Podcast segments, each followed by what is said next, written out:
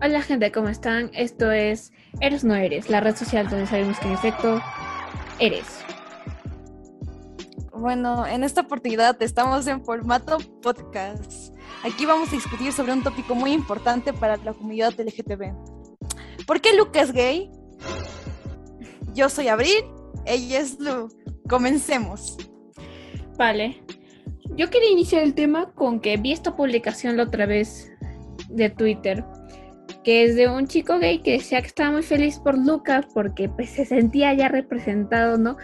O sea, sentía de que Lucas sí mostraba cierto tipo de representación.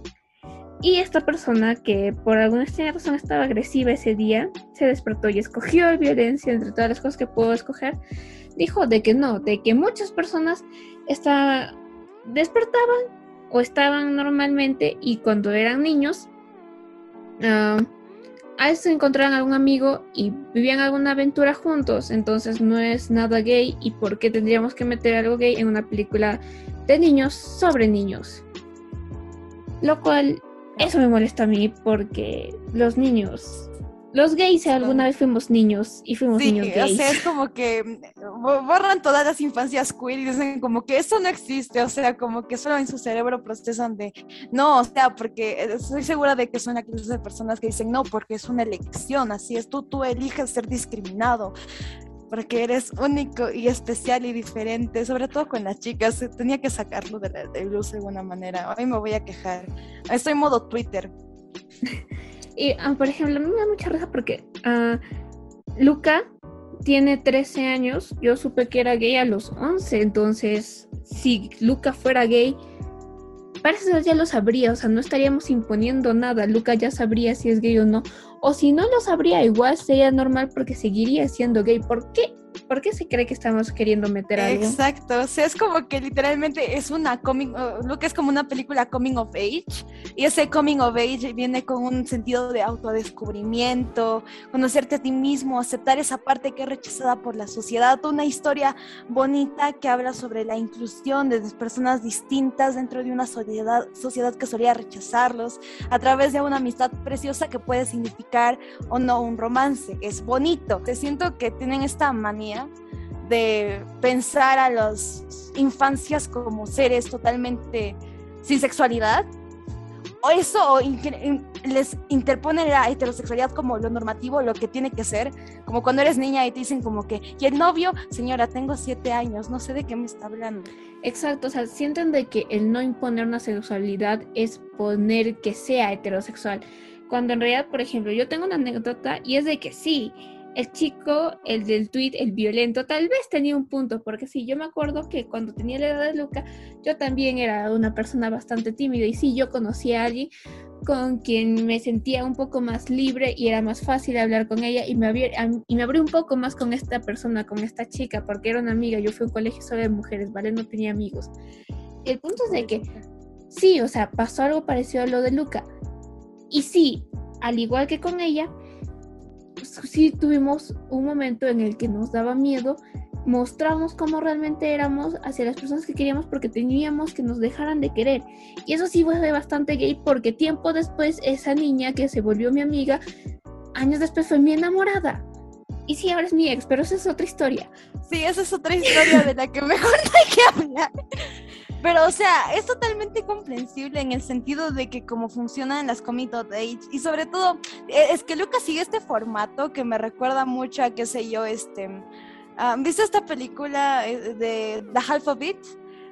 Por alguna razón me recordó a ella porque era como un chiquillo, una chiquilla que, que, que, o sea, la protagonista de esa película es una chiquilla que hablar de, perspectiva. Yo soy Luca, yo soy Entonces yo soy un chiquillo, un morrillo que tengo miedo de lo que soy para conocer el mundo, pero a través de una amistad preciosa con personas por las que puedo después desarrollar sentimientos románticos, porque no es algo en lo que creo yo se centra en la película, sino más bien en un viaje de aceptación, lo cual es bonito, pues es algo que se necesita para las infancias queer que durante mucho tiempo fueron eh, esencialmente borradas y aún ahora, viendo el fenómeno que ha sido Luca, están activamente tratando de borrarlas como si, no, no, no, esto no existe, infancia es infancia, es, es, niña rosadito, eh, niño azulito y entonces todo está en mi mundo heteronormado perfecto que me he creado. Exacto, y más porque la gente no tiene problemas en shipear a Luca con Julia. O sea, no tienen problemas en ya poner una sexualidad en Luca mientras esa sexualidad sea heterosexual, lo cual no tiene sentido. Y muy aparte de eso, aun cuando no está confirmado, es un headcanon. Un headcanon no hace nada a nadie, no le hace daño a nadie, y mucho menos impone de que veas de alguna forma algo. Yo digo, si quieres creer que Alberto y Luca son solo amigos y tienen una relación completamente heterosexual, bien por ti, o sea, tienes en tu derecho y puedes hacerlo, o sea, nadie dice que no, o sea, nadie dice de que eso sea malo o sea homofóbico, lo que sea. Pero, ¿por qué crees que está bien de pronto desacreditar todas las experiencias queer con las que Luca hace que uno se asemeje o se represente. O sea, ¿por ah, qué de empezar y decir, no, sabes que esto solo puede ser heterosexual?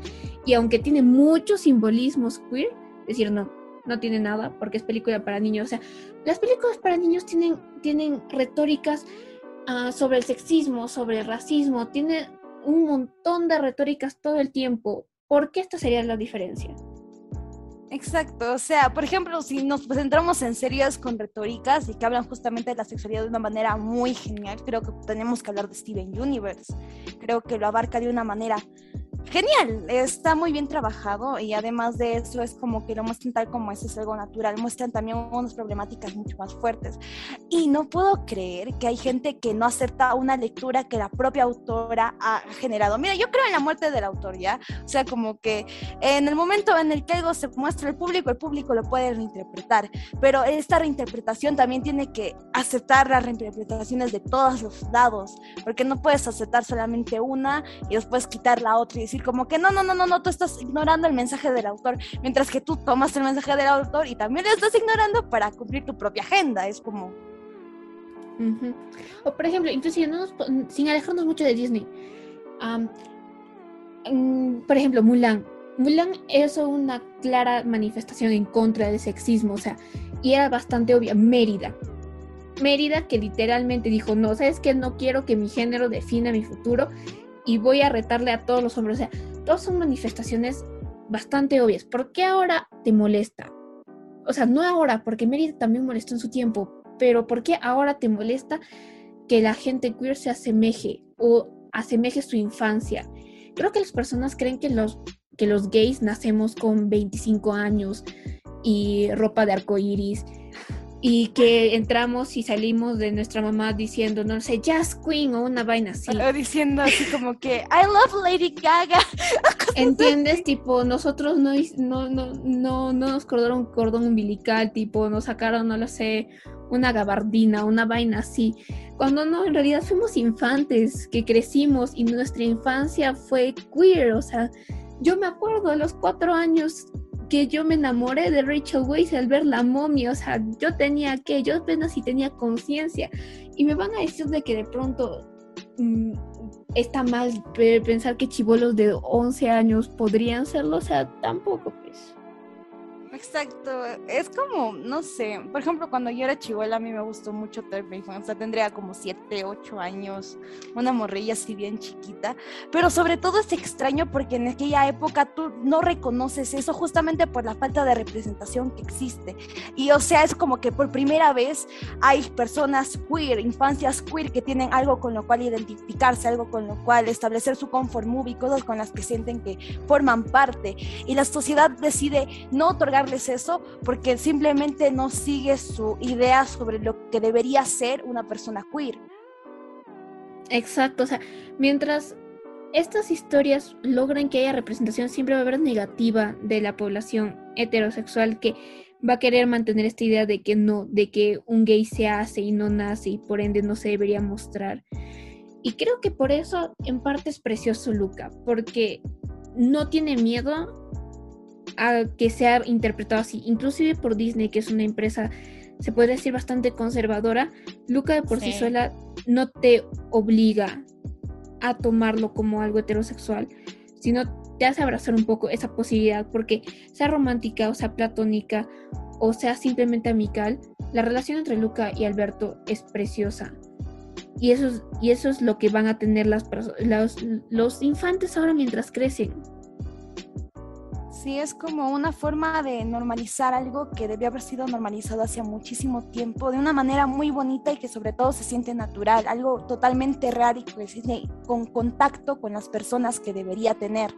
Exacto. Y no creo que merezca ser arrebatado simplemente porque no forma parte del status quo de lo que solía ser una empresa como Pixar, como Disney y cosas así. O sea, no es como si estuvieran uh, cogiendo una agenda política porque ni siquiera se han manifestado al respecto. El autor solamente dijo, si lo quieren leer así, léanlo como quieran. Yo lo hice porque quiero hacer a la gente feliz. Exactamente. Ahora, a todos, a todos los que nos están escuchando ahora, ¿ustedes qué creen? Luca y Alberto es una representación simplemente de la amistad o podría ser tomado de otra forma. ¿Ustedes qué piensan? ¿Cómo sienten? Fuimos Abril, fuimos Lu y esto ha sido Eres o no eres. Muchas gracias. Muchas gracias. ¿Qué tal? Buenas noches.